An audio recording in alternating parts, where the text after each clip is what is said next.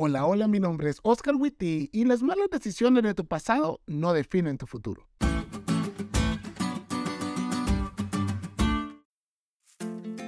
Hay una historia en la Biblia que es muy interesante de estudiar y esta es la historia de Jacob. Este chico nació con la profecía de que sería grande, que recibiría la primogenitura. Sin embargo, Jacob, al darse cuenta que su papá no le habría de dar la bendición, decidió conspirar con su madre para engañar a su papá y obtenerla grave error. Y mira que ese error fue grave porque toda su vida cambió por completo. Tuvo que irse con su tío Labán y nunca más volvió a ver a su mamá. Su vida fue un montón de sinsabores después de esa mala decisión, pues pesaba sobre él la tristeza que su padre se sintiera molesto con él y la amenaza de que su hermano iba a matarlo la próxima vez que lo viera. White lo explica claramente en este pasaje. El error que había inducido a Jacob al pecado de alcanzar la primogenitura por medio de un engaño ahora le fue claramente manifestado. No había confiado en las promesas de Dios, sino que había tratado de hacer por su propio esfuerzo lo que Dios habría hecho a su tiempo y a su modo. Durante muchos años, incluso años de bonanza, Jacob sufrió las consecuencias de sus errores. Sin embargo, Dios no había definido a Jacob por sus errores del pasado sino que tenía planeada para él una gran bendición.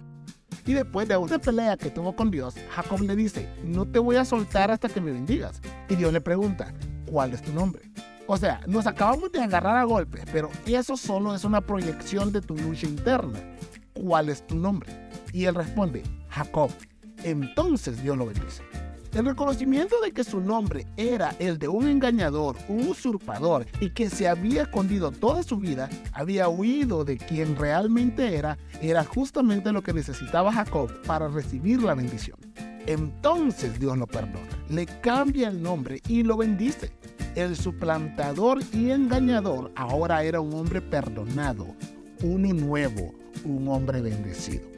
Mira, puede que haya cometido muchos errores, pero Dios puede, si se lo permites, perdonarte y bendecirte. Porque los planes que Él tiene para vos no están limitados por tu pasado. Escúchame bien, los planes que Dios tiene para vos no están limitados ni por tus errores ni por tu pasado.